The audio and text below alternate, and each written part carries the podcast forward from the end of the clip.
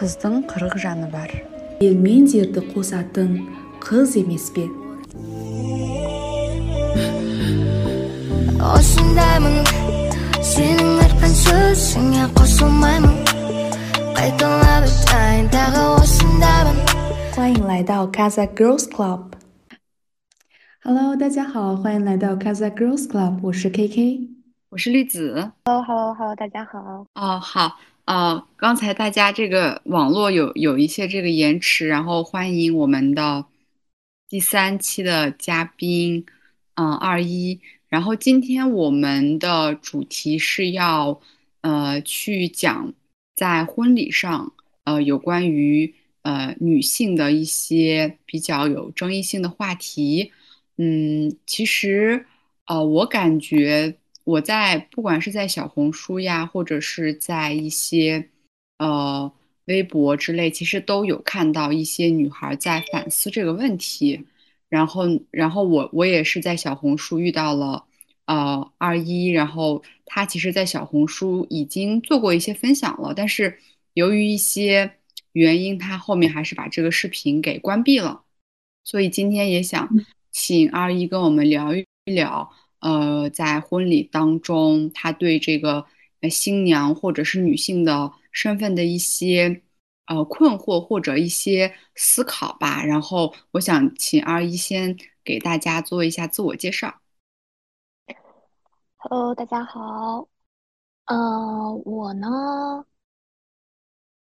结婚快五个月了，然后自己的话，从十六岁开始，然后离家去内高班，在呃外面上学，然后毕业以后，因为比较恋家，就选择回新疆。呃，目前在审计机关供职，然后平时的话，因为比较爱分享，所以 也会在小红书分享一些个人想法呀，嗯、这样子。嗯，对，因为因为我当时看到二一的呃时候是那个文章，是那个文字，然后我就感觉其实二一应该是对嗯自己的生活是有思考和总结的人。然后其实，嗯，其实我还比较好奇，因为我自己没有结过婚嘛。然后我我觉得我很难，就是我只能从一个很旁观者的角度去去讲这个事情，我很难去，嗯，从这种自身的角度去讲。所以我我想请二一，呃，就是给我们分享一下，嗯，你在婚礼的，呃，让你最有感触的三件事情。嗯，那目前的话，其其实我自己也算是新婚，嗯然后，嗯，那我们现在这个年龄段，就是身边人陆续开始结婚嘛，然后这两年大家就对婚礼呀、婚姻啊，然后包括这个咱们民族的传统婚礼这些讨论的都比较多，嗯，然后就会发现，其实一个民族的传统也好，习俗也好，这些东西都会有好的部分，然后也会有一些不顺应时代的部分嘛。然后去真正的经历了这个哈萨克婚礼以后，我就发现，像咱们这个谈婚论嫁的过程都是比较复杂、慎重的。然后像呃我们的这个婚纱礼服什么的都保持的特别好，嗯，然后整个婚礼也很热闹，对，整体上是可以体现出来整个婚礼的这个神圣的。但是，嗯。嗯，我就在婚礼当中也有一些觉得可能已经不那么顺应于时代的一些礼节吧，比如说像这个婚嫁，就是我其实不是反对哭啊，就是我是觉得咱们这个哭嫁的出发点，就是嗯女方的亲戚去抱着我们的女儿以后就是别人家的孩子了，以后再也回不来了，再回来就是客人了这种想法。然嗯后新娘自己呢是去抱着这种我将要离这个娘家而去，然后去哭，感觉这其实就不顺应于我们的时代了耶。就是以前孩子多，然后饥荒年代，父母会用那种牛羊去交换，然后把女儿去嫁去别人家嘛，可能一辈子见不到几次面。但是现在一家最多两个孩子，干嘛还要去留谁留下这些思想，就去留下女孩子嫁人了就是别人家的人，然后嗯这种想法真的哎呀，让人很很难受。然后我觉得就是婚礼上可以哭，这个哭可以是因为感动而流泪，但是因为这些，就说女孩子以后就是别人家的人了，这种东西去伤感去痛哭，就真的特别别扭。然后还有一个就是这个揭面纱，揭面纱仪式的时候，会有那个，咱们也都知道会有那种男东不拉手在那儿，就是唱歌嘛。这个歌吧，就是有点类似教育歌，他有的过分一点的，就是他甚至都会说不要玩乐，不要穿裤子，要常常穿裙子这样的话，就是又滑稽又离谱。然后新娘在那一遍遍的鞠躬，给男方所有的亲戚鞠躬。但是其实鞠躬是礼仪，但是只有新娘去鞠躬，然后只有新娘被唱歌教育，那这个内层逻辑真的是礼仪，真的是礼貌吗？难道不是媳妇儿文化里面的那种男尊女卑的那一套吗？反正当时我也在自己的小红书上面就分享了这些观点嘛，然后热度也蛮高的，有很多姐妹说自己也也去说自己的经历，然后去控诉，但是也有一些就是反对的声音。最后我就害怕适得其反，然后我就把内容隐藏掉了。嗯，对，就是正好就联系到下一个问题，我很想问，就是当时你有写文章或者是在发这些视频之后，你刚刚也讲到说，把大家的评价不一嘛，有人也有这种嗯思考，但也有人会觉得不对。嗯，你能再呃详细讲一讲当时？你在视频里去呃说的内容，以及大家的，就是他们的看法当中，对你印象比较深刻的，以及你自己的这种第一个感受吗？嗯，当时的话，主要就是讲讲刚才我讲到的这个哭嫁的出发点，包括这个见面纱仪式，包括就是只有新娘去鞠躬，只有新娘去被。教育就是这些对于这个媳妇儿文化的一些想法嘛，然后也有很多女孩子就说，嗯，自己可能每天都需要去给公婆，包括公婆的朋友去鞠躬问好，还有说，比如说生产了以后，嗯，想要去娘家去坐月子，但是不被允许，嗯，还有说那种，就是被各种要求吧，然后听到就是。呃，这个唱歌的冬不拉手去说，啊，以后就是要少穿裤子，就各种各样的，看到了各种各样的离奇的评论，然后同时也有一些就是说，嗯，因为我当时的出发点就是女孩子，你不要抱着自己嫁人了以后就是别人的别人家人了这样的想法去分享的嘛，但是就也会有人说，女孩子嫁人了以后就是没有办法照顾父母。就是应该少回娘家，然后还有人去说，就是说过分的去强调这个男女平等，是为了呃不让女生结婚，不让女生生育，是为了缩减人口，说是西方国家的阴谋。然后还有还有一些人就，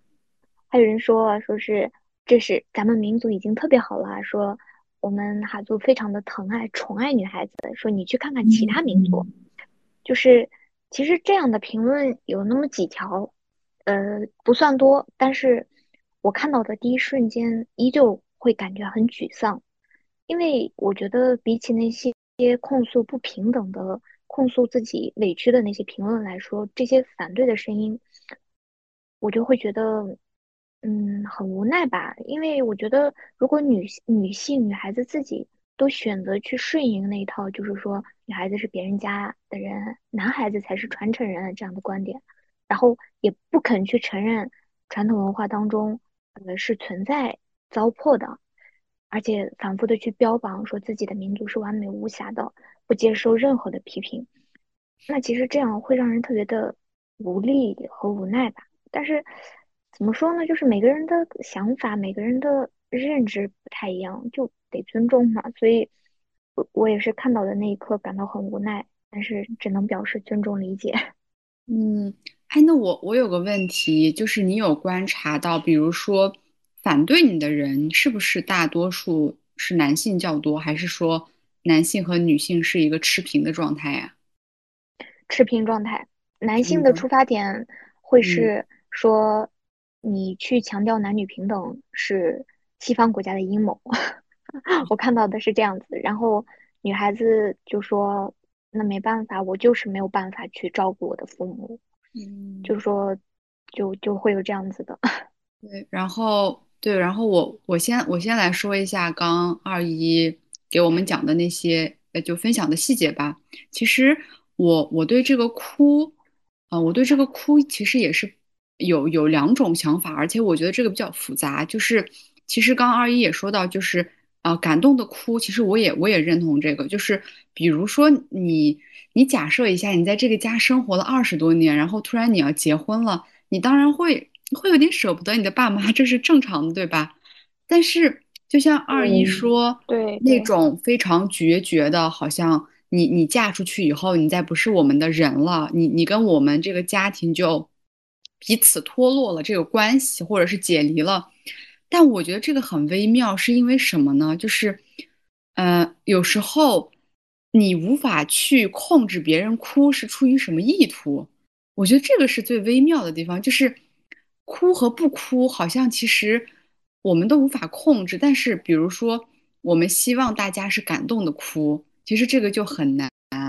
而且我我觉得有时候，嗯，就是因为我听到有一部分人是特别否定说这个不要哭，有什么可哭的？我我我其实也不太认同这个，因为我觉得你你肯定还嗯，是会稍微呃舍不得你爸妈，这个是正常的。但是，对对对吧？但是，呃，但是我觉得，就是老一辈的人，他抱着你哭，然后又唱，他其实还是他的出发点肯定不是说舍不得你，你离开。我觉得更多可能还是对于你的这种，你即将要去为别人的家庭去做一些事儿。就是我觉得老一辈的人，他是知道成为铁人、成为儿媳妇儿以后的这个艰辛的。所以我觉得很多女性长辈的哭是带着同情的，对在我看来是那种感觉，就是她很惋惜，但是她又没办法，就是女性她必，须结婚，对吧？所以我，我觉得这个哭嫁其实它就是一个很复杂的东西，所以我我也不希望，就就像你说，它是一个很复杂，以及有很多种情愫的。如果如果我们一巴掌拍死，我们就说别哭了，你就笑着出去，这样感觉也不太正常，对吧？但是，但是我觉得还是可以根据时代的变化去，就是你的哭的程度可能就不一样了。我觉得就是这种微妙的细节，可能还是新娘自己的一些体会。然后第二点就是你刚刚说到这个，就是别大纱，就是揭面纱这个。其实我我觉得它就是特别赤裸裸的那种，只对女性去规训，不去男性，不去规训男性。而且其实说实话，呃，我觉得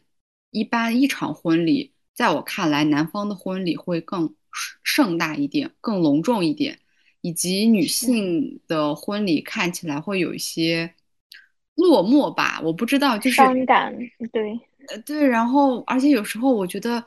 我我我不知道你们有没有这种感受啊？就是我我会觉得嫁女儿的那个人会有有一点点那种伤感和羞耻的感觉，嗯，而，嗯嗯嗯，而这，个娶新娘的这家人倍感自豪，仿佛自己赢得了一个战争。就是在我看来，就是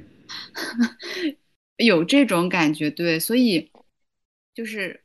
我我我大概我是有我对这个哭架，其实我待会儿后面也可以再具体的聊一下。其实我我是不太不太不太建议说大家完全的去把这个东西去给它抹灭了，因为特别是这个哭，对，我觉得你你真的很难揣测你的祖母或者你的母亲，她是心疼你，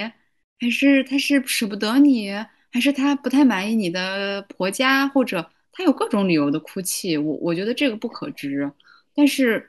嗯，我觉得就是这种你你离开家，然后你很舍不得的这种感受是好，但从另外一个角度上来说，它它最原始的起点就是以前的那个时代，大家一旦一旦被嫁出去以后，你这辈子可能都不会再见到你的爸妈了，因为以前的就是距离就是很长，你可能穿越了这个山，你就可能再也回不来了。所以我觉得他从不管是从他这个制度的出发点，还是这个礼仪他现在的这种演变，我觉得其实还蛮蛮蛮微妙的，对，我是这样感受的。是，确实是，就是当时我自己是那种，哎呀，我怎么这么快就长大了？然后另一方面也会觉得，就是父母，呃，把我抚养长大到现在要步入婚姻，就是心情是特别复杂的，然后会去哭，尤其是，嗯，当你看到，就是大家那种悲伤的那种氛围下，你没有办法不掉眼泪，但是。嗯，包括就是你刚才说的，你不知道他是因为什么在哭泣。就是我朋友当时也是刚结完婚，然后我出嫁的那天，他哭的特别惨。他说他在那儿哭，我的那些亲戚就在那儿看他，说说他整个人都很不好意思，但是忍不住就哭，因为他觉得即将步入婚姻，嗯，一切都是说不准的，就是他是那种心情去哭的。所以就是不是去否认哭嫁这件事情，就是觉得。一定要从我们自己开始去改变想法，就是改变，一定要改变。女孩子出嫁了就是别人家的人了，女孩子出嫁了就离父母远了，这些想法就是不能抱着这样的心态去哭也好，怎么也好，就是要去摒弃这些想法。对，是的。刚听完 R 一还有绿子的讲述，我我其实特别认同，尤其是说这个，嗯，哭嫁。它就是一个传统的沿袭嘛，然后刚刚律师也讲到说，他之前在古时候他就是见不到父母，所以就会产生并且去延续这个传统，然后到现代，刚二一说，那咱们就得顺应现代去调整、去理解、去诠释这个哭嫁。然后我想补充一点是刚刚讲的揭面纱吧，还有一点是揭面纱的时候，刚才。的确，我的疑惑点也是为什么这个所有的规训，只要他只会去针对这个新娘，然后，嗯，我的一个小问题是，R 一，那那个新郎会在哪里啊？当新娘在做做这个揭面纱的时候，新郎一般就在旁边呀。哦，就是我听我当时揭完面纱。我老公，我我后来就是看那个我们的那个录呃录影录录影，对对，录影的时候发现我老公哭了，就是我发现他在那儿抹眼泪，然后我就感觉特别搞笑。但是后面我也没有去问他的想法是怎么样的，因为我觉得有点尴尬，就是可能是那个氛围下他也去感觉有点难受或者是怎么样的吧。但是我发现他站在旁边，他在那儿一直抹眼泪。这一点还挺挺好玩的。然后我想提出的这一点是，这个揭面纱的人还要用嗯鞭子，这个马鞭去揭开新娘的这个面纱，这一点我不是很能理解。就是嗯，首先他当然就是我问我为什么要用马鞭，说马鞭有一种。因为哈萨克人嘛，对这个马鞭是非常崇尚的。我们家很多人家庭，无论是蒙古包啊，不是毡 房，还是这个呃现代的房子，在客房的中央，他都会把马鞭挂起来，然后说它有这种保护啊，或者是比较啊净化神圣的作用。但是在我看来，马鞭是干什么的？马鞭就是这个鞭策马的，呃，然后。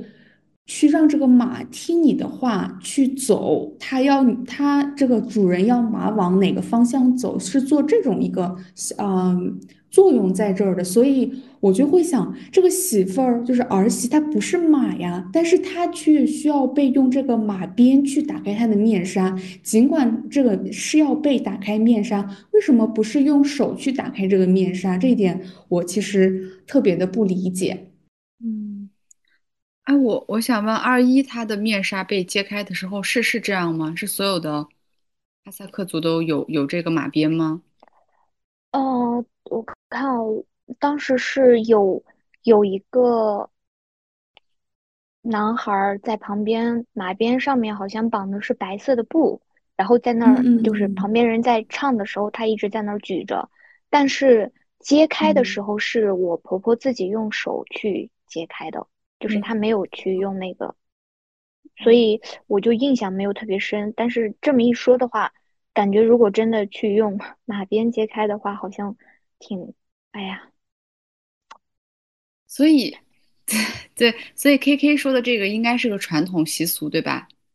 对，应该是个传统习俗。嗯，嗯对对是传统习俗，而且我在我的一个姨妈的婚礼当中，我看过他们是用马鞭去打开，但是很可能就是也在地区之间可能不一样吧，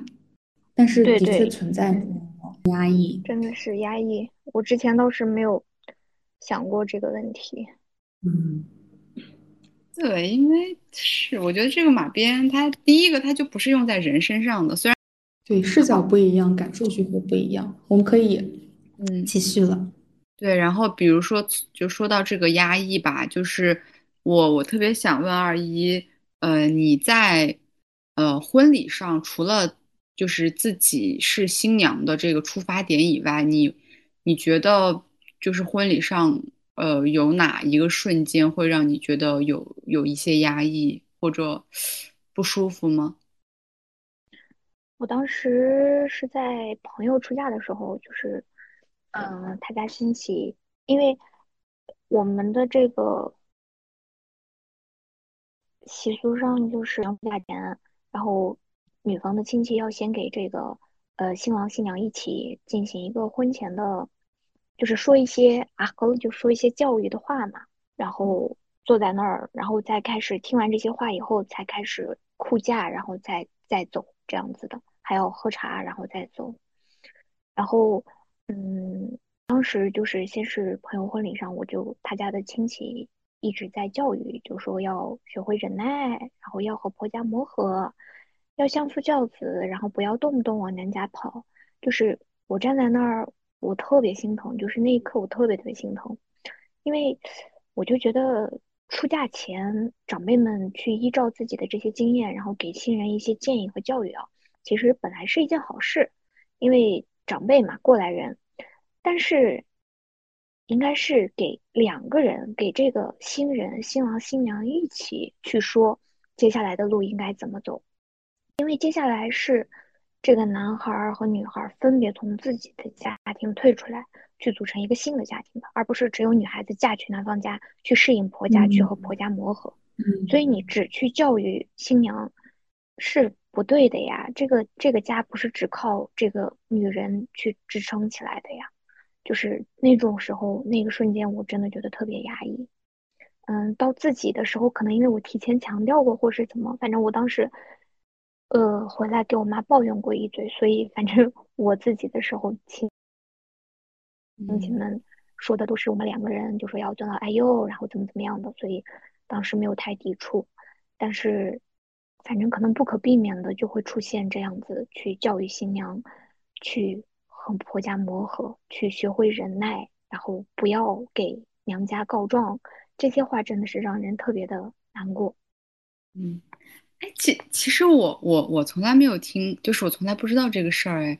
但是我刚听你这样讲完以后，我我觉得那一瞬间，我带入到我的身份的话，就是如果说我当时看到我的朋友被这样说的话，我真的觉得，就是出生为女性真的好残酷哦，就是我好不容易成长为一个，呃，有工作或者我成长为一个很健康、很很这个心理健全的女性。但是我我到了结婚我的这个大喜之日，然后我就要莫名其妙，因为我的性别去被规训，而且我觉得，比如说，嗯，这种规训一直都是单方面的，就是他一直教你忍耐和婆家磨合，就像你说的，婚姻不是两个人的事儿，但我说实话，我觉得，在我看到的一些长辈以及我的这些表姐们的婚礼上，我一直都觉得，在哈萨克家庭里，很多程度上都是女性在去持家，就是我觉得他们的观点就真的是，嗯，女性是完完全全成为一种附属品去嫁到男方家里的。所以我觉得这个感觉还挺挺不好的。是的，上一辈里面确实，刚 R 一说，我还挺开心，就是 R 一有表达过这种想法，然后在自己的婚礼上就没有说有发生这种专门要只对新娘去不停的呃说教这个情情况。然后我刚想到，就是可能这也可就也可能啊，它是一个什么所谓的传统吧，就是在 他需要在婚礼前要给予这种从长辈的一些教导啊之类的，呃，为了让这一对呃新人以后能够把这个家操办起来。把这个家给组建好，可能寓意就是我们可以把寓意说的非常好，但是当人们真正的去利用这件事情去实施的时候，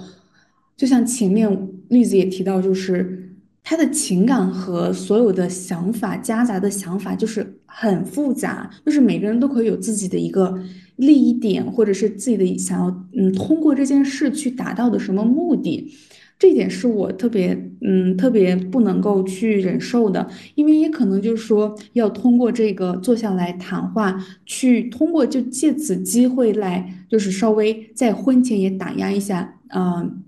这个要结婚的女性，让她就是，嗯，让她，嗯，让她能够在婚后变得更加就是，呃，收敛一点呀。不要再像以前一样各种有自己的棱角，也不是说也嗯也是一种警醒吧。你不能再像以前一样像个嗯也给和这种，呃去做你想做的，说你想说的这种。然后我刚突然想到一个我自己身上那个经历，跟这个嗯婚礼习俗倒是没关系啊，但是也可以就是证明说，当人们想要通过某一个传统习俗去去去去表达他一个特殊的利益的那个点，就是有一次。我去一个姐姐家去吃肉，然后这个这个家里有一个老啊老长辈，算是爷爷辈儿，也但是比爷爷辈儿要稍微年轻一点，然后。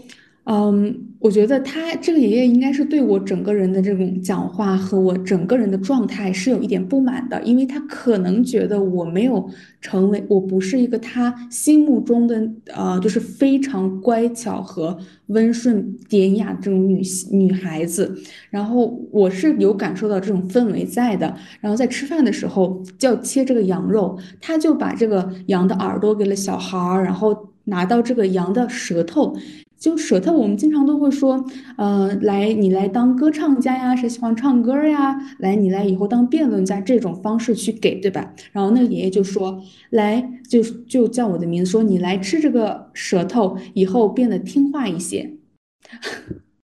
我是一个二十五岁的女女女女孩子，我不是什么。呃，不到十岁的小孩说让我听话一点，但是我当时就可以感觉到他在利用这件事个小细节去表达一下他对我的不满，或他想让我怎么怎怎么变成什么样，这一点我不是很喜欢。嗯，我觉得这种嗯，就是借着长辈的身份，然后去呃随意的去嗯评判下一代的这种事儿太常见了，以及。我我承认，我觉得我们，呃，就是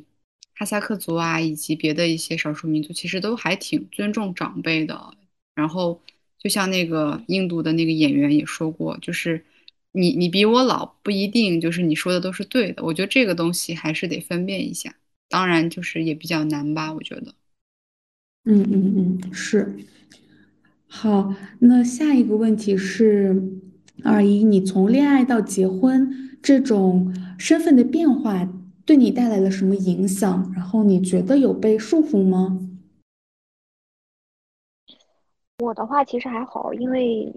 我是就是谈恋爱好多年是长跑，然后最后是比较慎重的考虑以后步入婚姻的，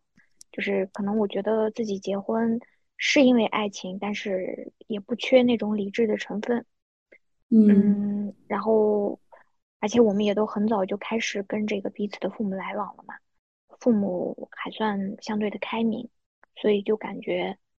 还好。不过现在结婚时间还短嘛，未来有什么课题，有什么考验等着，也是未知的。嗯，就是，嗯，其对，其实我我觉得二一他，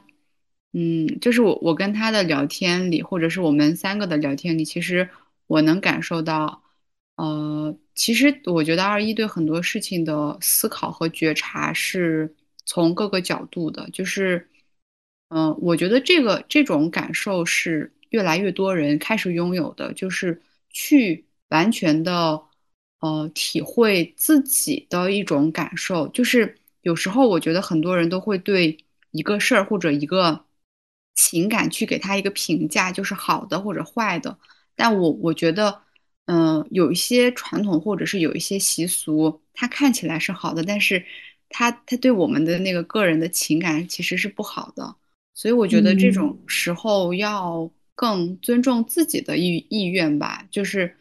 嗯，去更更在乎自己的想法，这个是特别好的。所以我就想再问第二个问题吧。如果说，因为其实嗯，可能是你跟你的这个另一半磨合的期间呀，以及嗯双方家庭可能都比较熟，之前我们也聊过嘛，就所以说可能不会有很跟长辈可能不会有太多的隔阂感。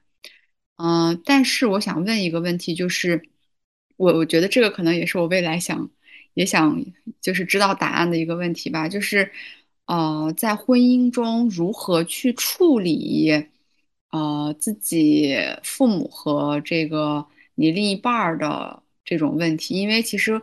我觉得还挺难的，因为一方面是生你养你的爸妈，你跟他们是最亲近的，在这个世界上。但是另一方面，呃，你的丈夫以及就是你的另一半儿，在未来的这个人生中，其实是和你一起去携手要去面对很多问题的一个人。所以，如果说他们之间关系不好的话，我觉得可能会很影响你的这种状态。所以说，你你觉得你你是如何去处理这些关系的？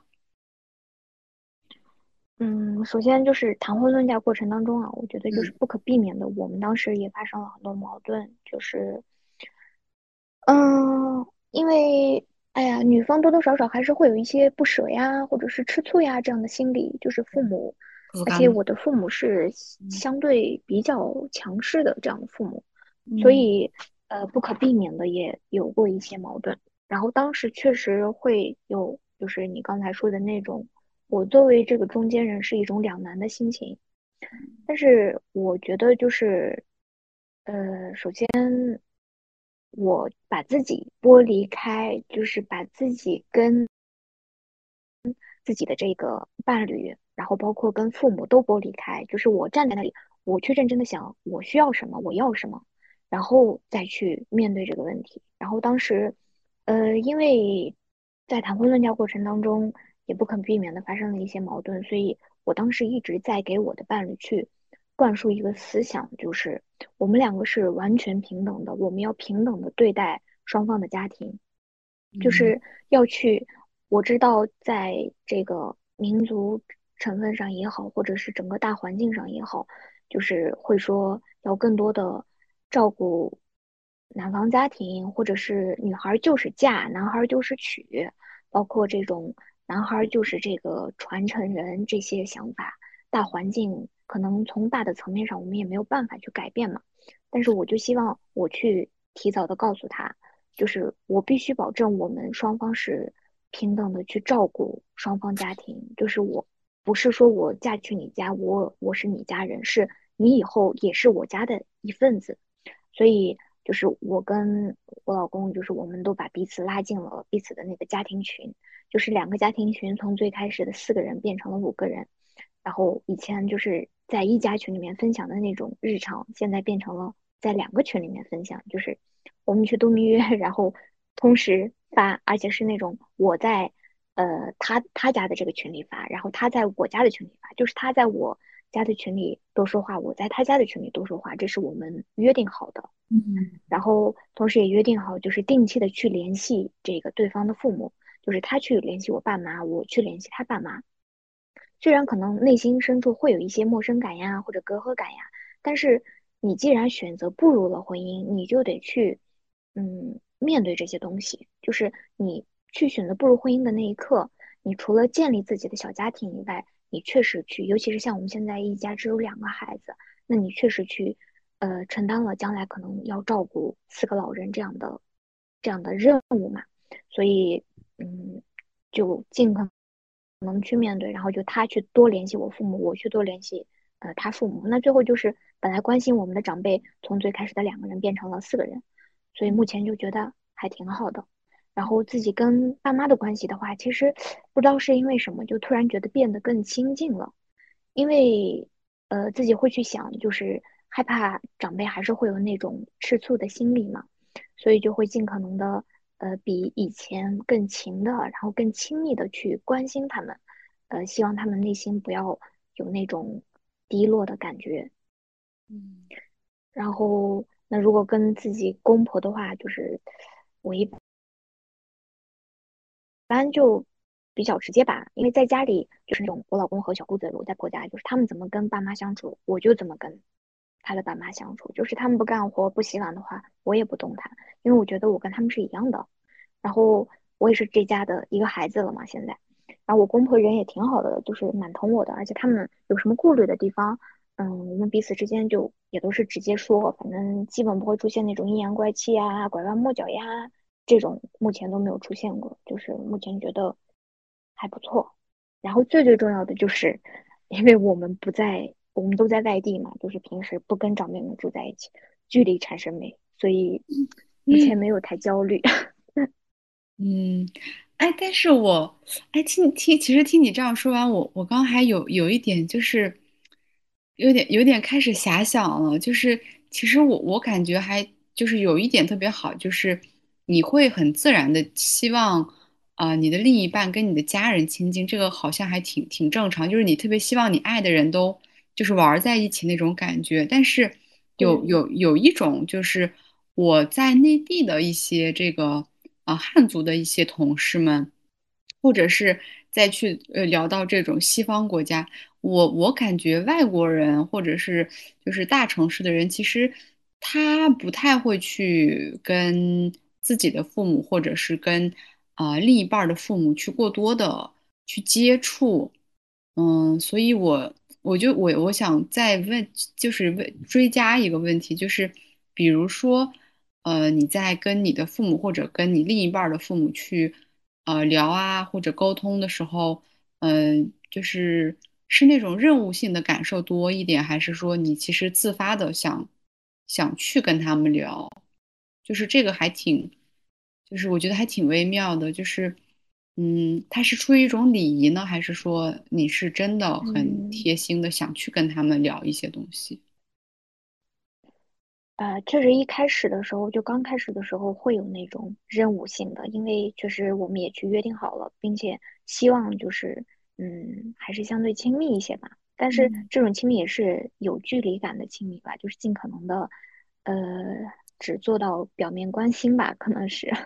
就是，嗯，可能不太会去聊一些，比如跟自己父母可能聊的比较多的是一些很理想性的，就是什么都能聊。那跟公婆肯定没有办法，你只能是一些关心的比较日常的这些东西。慢慢的，其实只要他们也足够好，他们也一直在关心你，那人嘛，肯定就会有感情，就会也会去觉得。哎，今天还挺想他的，然后问候一下他吧。这种也会去发自内心的关心一下身体怎么样呀。这种，就是我觉得这个分人吧，分整个一个家庭氛围这些。嗯，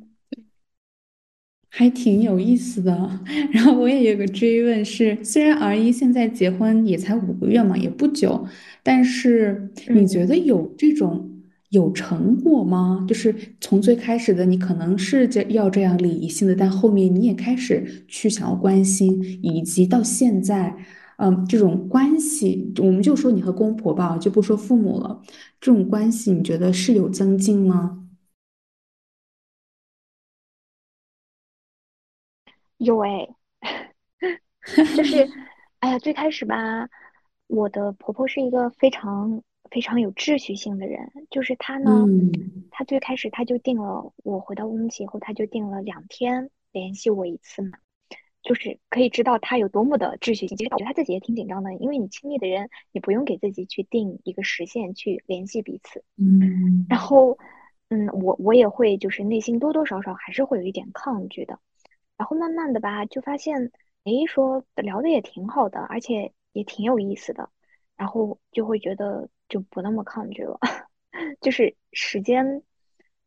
但是未来指不定，就是跟自己的妈妈都都会发生一些矛盾，或会发生不理解，所以这些东西都是不能保证的。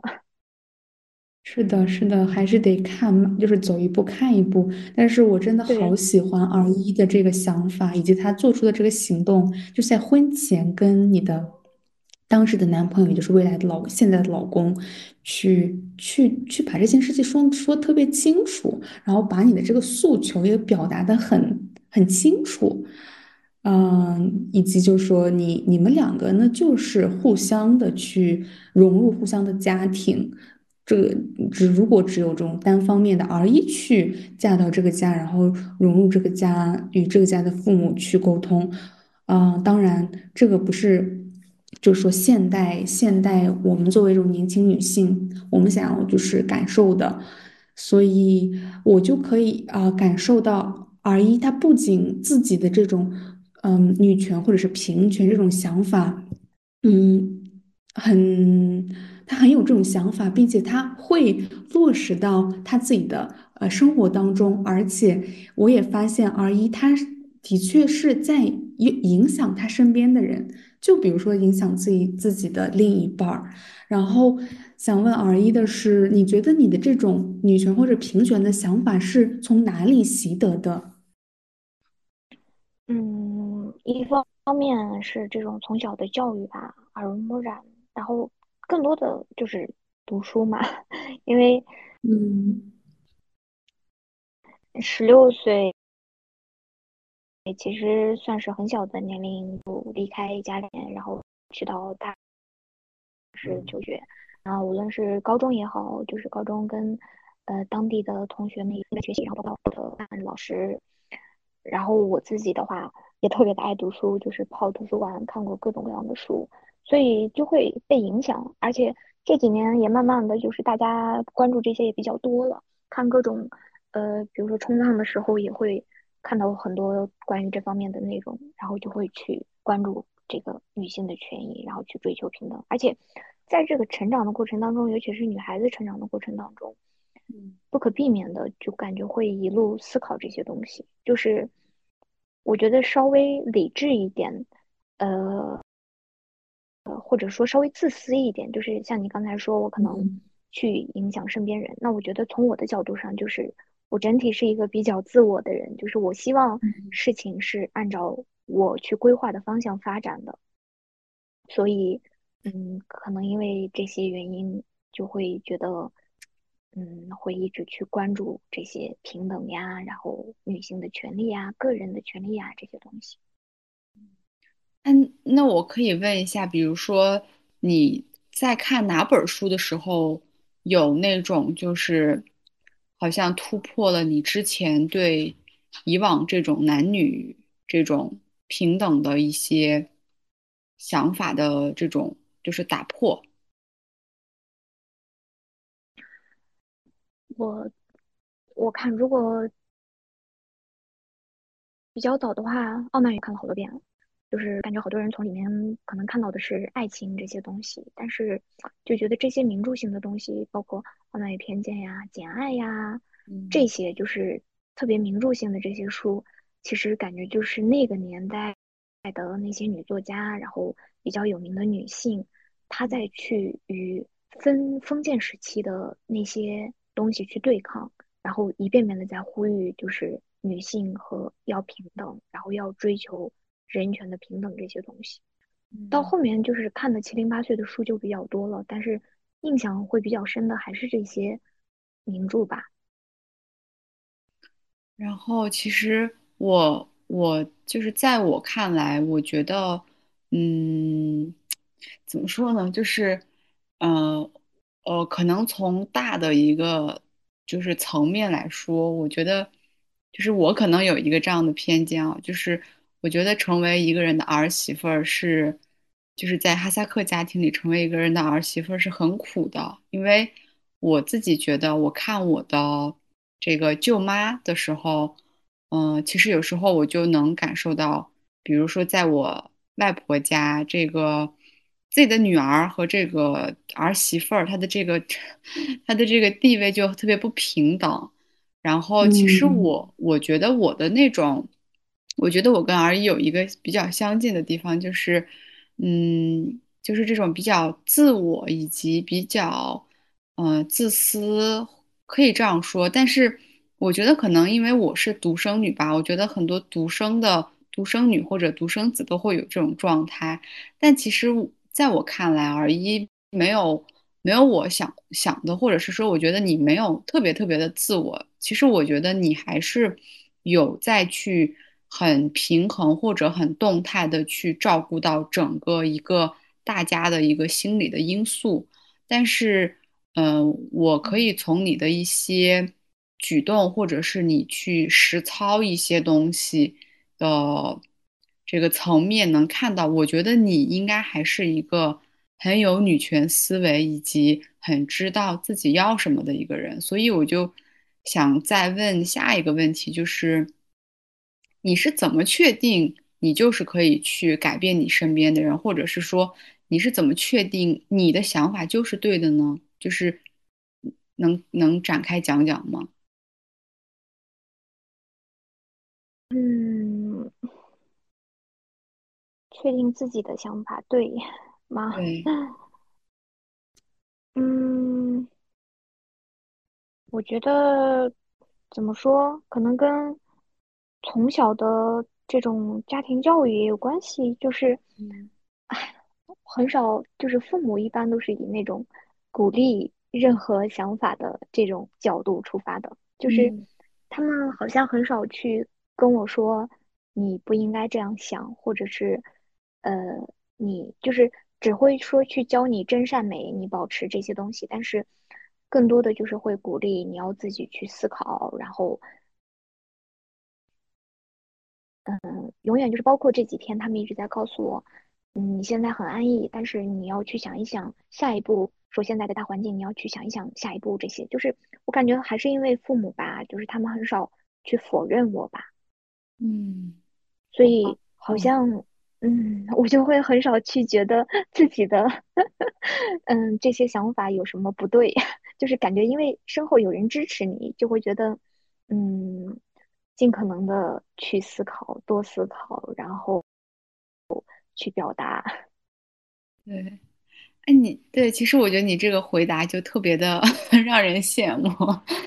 对，因为其实我我我是觉得，就是待会儿 KK 也可以说一下对这个问题的想法，就是呃，我觉得有时候呃，从小可能我我可能比如说有时候有一些弟弟呀这种有别的男性存在的时候，其实我能感受到呃大人对于这种小男孩儿的偏爱吧。所以我觉得我小时候嗯就很天然的挺，其实挺喜欢，或者说不是喜欢吧，就是很天然的，我觉得我的权利跟男生的权利，它就是一个很矛盾、很对立的一个状态。所以我觉得，嗯、就是虽然就是刚像 R 一说的，我觉得我的父母可能也是很鼓励我，然后也是很怎么说，啊、也是非常的呃不会说去否定我吧，但是我还是能从我身边的呃一些嗯别人的一些生活状态呀，或者是从我就是从我家庭的这个角度来看，我觉得女性她她的权利是很松动的，就是她的权利是完全是一个在我看来非常虚的，就是嗯，我觉得就是如果说你的另一半不不好的话。你整个人就这这个女性就 fucked up 了，她就完蛋了。所以我其实有时候我觉得，嗯，不是很多女性都拥有一种完全肯定自己有权利去改变别人或者去影响别人的一种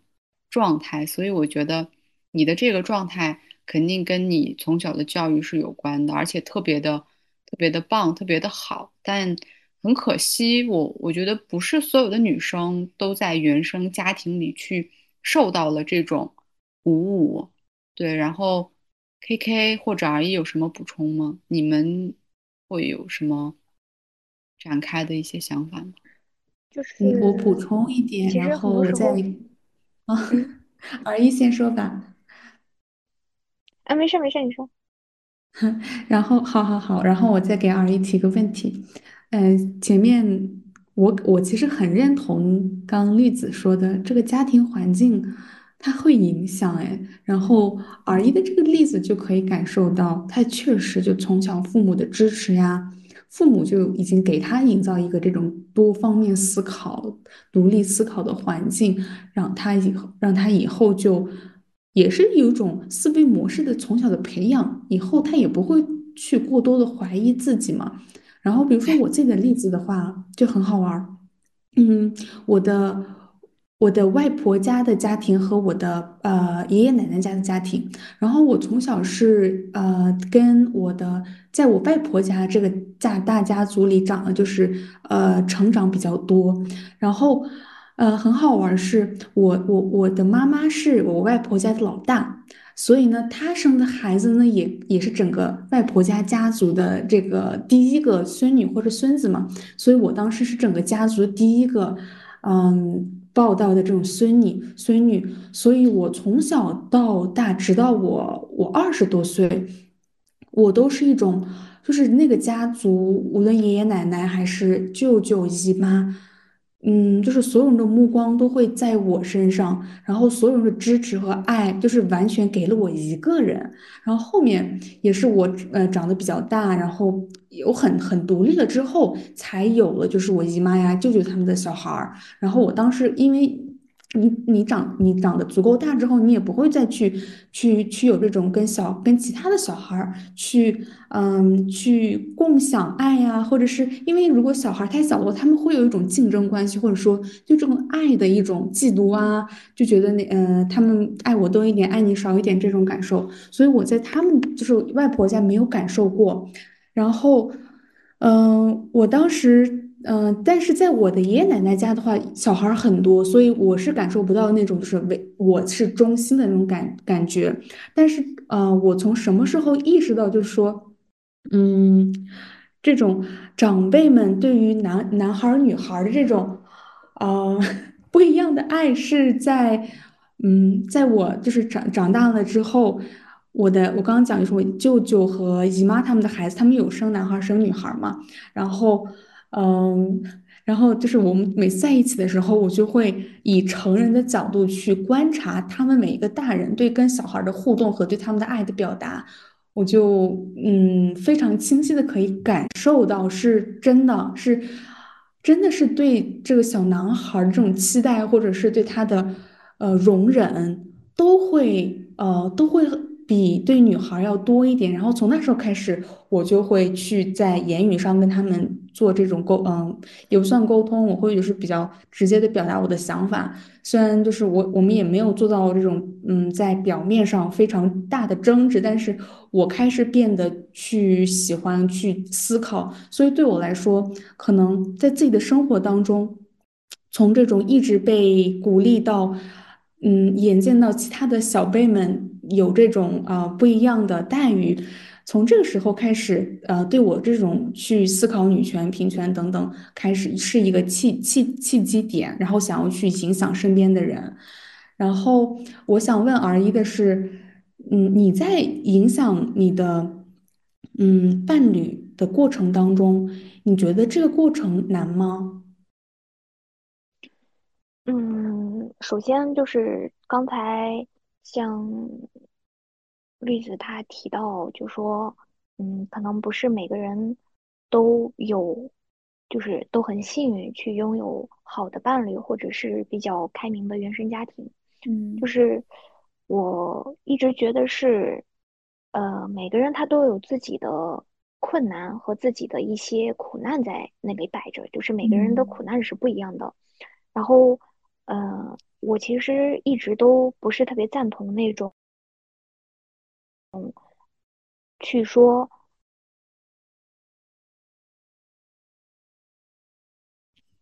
我所有的苦难都是来自我的伴侣，或者是来自我的这样的别的别人，嗯，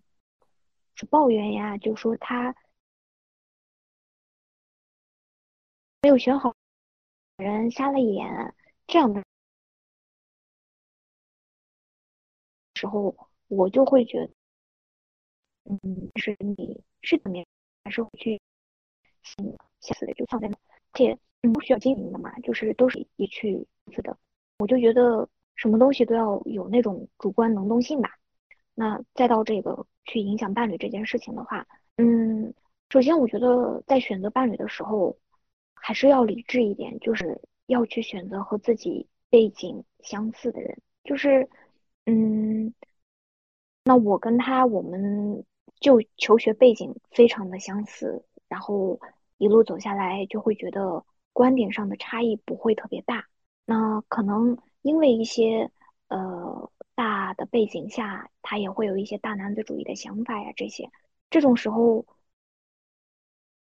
我去愤怒，或者说我就因为你的这句话，因为你做了什么事情，我就要去跟你分手。我觉得这对我来说不理智，因为我也要对自己的未来的人生负责，我也要对自己接下来的人生规划去负责。所以我就会觉得，那我们就去沟通，我去告诉你我的想法，那我希望你去更正，你去嗯去改变。那接下来如果你三番两次没有去改变的话，那可能。我我已经做过了自己的努力了，然后发现我没有办法去，呃呃，就是两个人的节奏不一致了，所以嗯，所以就会说，那我可以再采取下一步的措施，嗯，所以我一直就觉得人一定是要有主观能动性，就是要太多的去苛责或者是抱怨别人，就是不要把很多东西放在客观的因素上面，嗯。对对，我觉得啊，就是对我我我再解释一下，我刚我刚说的那个意思，不是说就是原生家庭，或者是说很多女孩儿她，呃，就是我我不是在说很不是我不是在说原生家庭不好或者伴侣不好的女性，她很负能量吧？其实我我想说的是，呃。我观察到很多的，呃，老一辈的女性以及很多女孩儿，其实她对自己是不自信的。当然，我我我觉得这个不只是一个原生家庭吧，就是我觉得这这个是一个嗯很很客观的一个社会的一个一个文化的心理因素。当然，就是我觉得我们的嘉宾或或者 K K 可以跟我有不一样的想法，这个是这个肯定是 OK 的。但是，我就是在我的观察看来，我觉得整个呃哈萨克的文化，他对女性特别特别特别的苛责，他对女性的要求特别特别的高，以及我觉得就是女性她太完美了，以及我觉得人不可能那么完美，就是女性不可能像。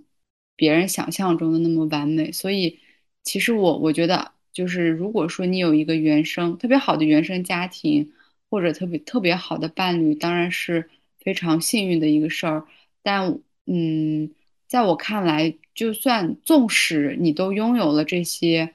环境吧，但我觉得，嗯，我自己还是会或多或少去受到一些，怎么说呢，就是限制吧，因为我觉得。像我现在单身，然后就是就算我很独立，我的父母还是会想让我结婚，以及他们会觉得你是不完整的。所以，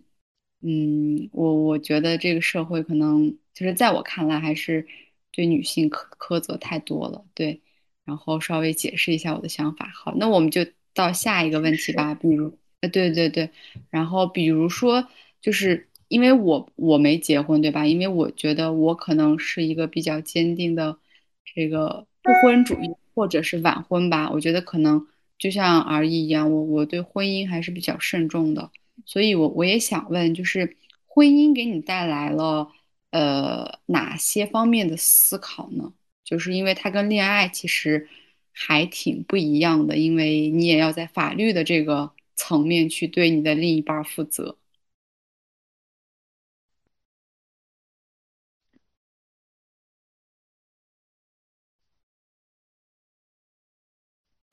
那我是觉得，就是婚姻的本质不是爱情，是什？就是，嗯，我当时特别害怕，就是步入婚姻以后，我们的感情会变味，就是害怕会不一样的。然后，呃，当时啊，就是我在年初吧，就是快结婚的时候，呃，还剩几个月的时候，我其实特别恐婚，就是很焦虑。然后我就跟我父母说，我说我不想结婚了。然后。嗯，他们就很开明的，就是他们特别支持我，就是我知道他们其实挺难受的，但是他们还挺支持我的，就是说，其实，在小地方啊，如果我去悔婚的话，其实父母会承担被议论的压力，但是当时他们那种义无反顾的去尊重我、支持我的那种，让我特别的感动。然后，嗯，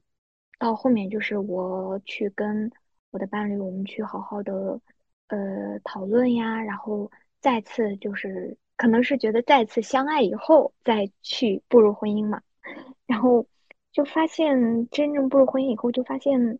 嗯，以前的婚姻是那种以前悬在半空的那些情情爱爱的那些东西，它落到了生活的实处，就是它去融到了那个柴米油盐、家庭事务，然后七大姑八大姨的这些琐碎的日常里面了。这种时候就是合理分工，然后互相理解。努力经营，这样子，其实从嗯这个角度来说的话，经营好了的话，那婚姻比一个人你自己一个人去面对生活会多一点勇气和力量的。就是你在法律层面也好，你在经济层面也好，你是去嗯怎么说规避了一部分风险的。嗯，对对。嗯，所以就是婚姻，其实你。婚姻呀，包括你夫妻关系关系的这个稳定呀、和谐呀，这些仅靠感情是根本不够的。就是归根结底还是要靠自己，就是你要去不断的提升自己的价值，然后就是男方女方都去提升自己的价值，然后这两个人要一直是互相需要，相处舒服，最后就是合作愉快。就是我一般在小红书分享这些对婚姻的感受，我一般都称我老公为队友。是因为我觉得步入婚姻以后，我们除了感情，那更多的还有一层合作关系在里面。所以婚姻的本质是合作和和生活，这是我对婚姻的一点思考吧。嗯，对，其实我我觉得这种，嗯，就是对婚姻有一个理性的认知，其实挺好的。我觉得我，我就特别害怕，就是在我看来，我觉得有时候我身边的一些。一些人或者是一些比较小和比较年龄小就结婚的女孩或者男孩们，他们其实对婚姻的那种理解还是偏那种感性的，就是结婚就很好的这种感觉，以及可能有一些人，我觉得，嗯，我觉得是要尽量去认知到自己的这个责任的，嗯，我觉得如果说，呃，双方他都能意识到。婚姻其实就是履行责任和去行使一些自己的这个权利的话，我觉得应该会对两个人的这个关系或者这种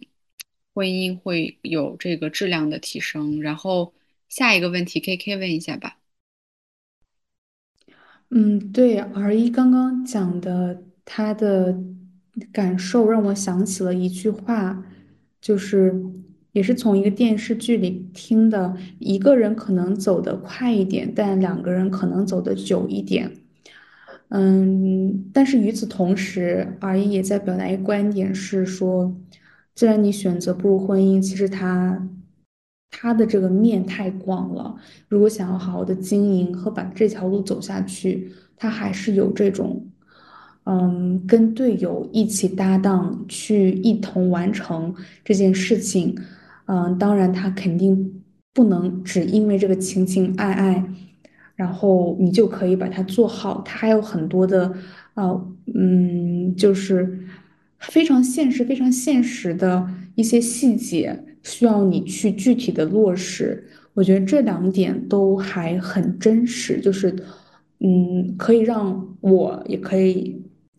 让就是其他的很多女孩子都去更全面的去了解一下这个婚姻，它到底可以给我们带来什么。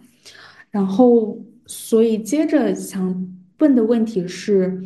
而一你对还没有结婚，或者是说她准备要结婚的女孩子们，你有什么想说的吗？或者是你的一些建议？嗯，就是我发现现在，嗯，很多可能。到了那种世俗意义上的该结婚年龄的女孩儿，就是她会有焦虑，那其实我想说，就是首先啊，结不结婚是一个人自己的选择，就是，嗯，这是任何人都没有办法帮你去决定的。那其实像我自己的话，我的人生规划里面一直是有结婚生子这两个选项的，就是并不是说我不结婚不生孩子，人生就不完满了，就是我只是觉得在我的这个个人成长道路上，我再去逐步的去完成这个个人的成长课题以后。我希望自己去继续的迎接一些挑战，嗯，所以我就会去选择，我会觉得去，嗯，结婚、去生育和教育孩子，是我接下来人生道路上面我希望去面对的一些挑战，这是我选择结婚的，呃，或者是我对自己人生的一个规划吧，嗯，那。所以我就会觉得，你成立家庭也好，你独行也好，单身也好，这些都是正确的选项，就是没有哪一个是不对的，就是这个是每个女性的自由，而且无论就是你在哪里，你做了怎样的选择，你都要坚持，要坚持去做的就是你要去发现自己，你要向向自己的内心去探索，就是任何时候都是去依靠自己的。就是不要对婚姻也好，单身也好，配偶、男人、父母，任何自己以外的人抱有太大的期望。就是失望是来自抱着太大的期望的。就是我觉得，嗯，想要告诉所有没有结婚的、即将结婚的和已经结婚的女孩子，不要把期望放得太大，不要把对别人的期待，嗯，放大。就是去经营好自己，照顾好自己的情绪，只要。把更多的关注点放在自己身上了，我觉得一切都好说，就是一切都能解决，都能去扛过去、挺过去。嗯嗯，对，而已讲的这个最后一点，说不要去把给太多的期望，我觉得说到我的内是心里去了。嗯，就是也是在曾经的，就是感情经历当中，我好像也有遇到过，就是。可能有一点把期望放高了，或者说有一点理想化之后，嗯，然后就会有一种失望，这个失望的感觉就会让人很心痛，你，然后它就会完完全全的影响你自己和影响你和这个 对方的这种关系。所以我就在想，就嗯，不要说婚姻了，不说婚姻以及这个两个家庭的融合，这个这个课题，我觉得真的很复杂很大，责任也很重。你就光说在两个男女生之间的这种，嗯，简简单单的恋爱当中，他都会因为这种就是投射去太多的，呃，期待，然后去影响两个人的关系。所以说。我再次印证了，就是这个想法。如果想要把一个呃关系啊处理的更呃好一点、更长久一点的话，可能这个去放低期待，是不是它确实是有用的，并且对于你自己的一个情绪的化解，它也会有所帮助。对，真的就是，我觉得我平时会想的，比如说我，我其实身上。有很多小毛病，就是我特别容易生病，然后，嗯，那我生病的时候呢，我我父母会觉得，哎呀，说好心疼呀，然后特别的着急。那我的伴侣他他也会觉得很心疼，一遍遍的关心。但是我就觉得他们的这些关心也好，什么也好，给我的这个疼痛并不能去减轻我的疼痛，所以那些时候我就会想。你感受到的所有一切，都只有你自己能真正的去感受到。就算是母亲也好，就是比如说母女之间，你还隔着一层肚肚皮呢，对不对？所以我觉得，嗯，就是一切，嗯，好，就是一切能变好的，或者是一切矛盾的解决方式，就是不要把期望放太大，就是，就是对自己可以有。很大很大的期望，很大很大的要求，但是对别人就不要那么苛责。哎，这个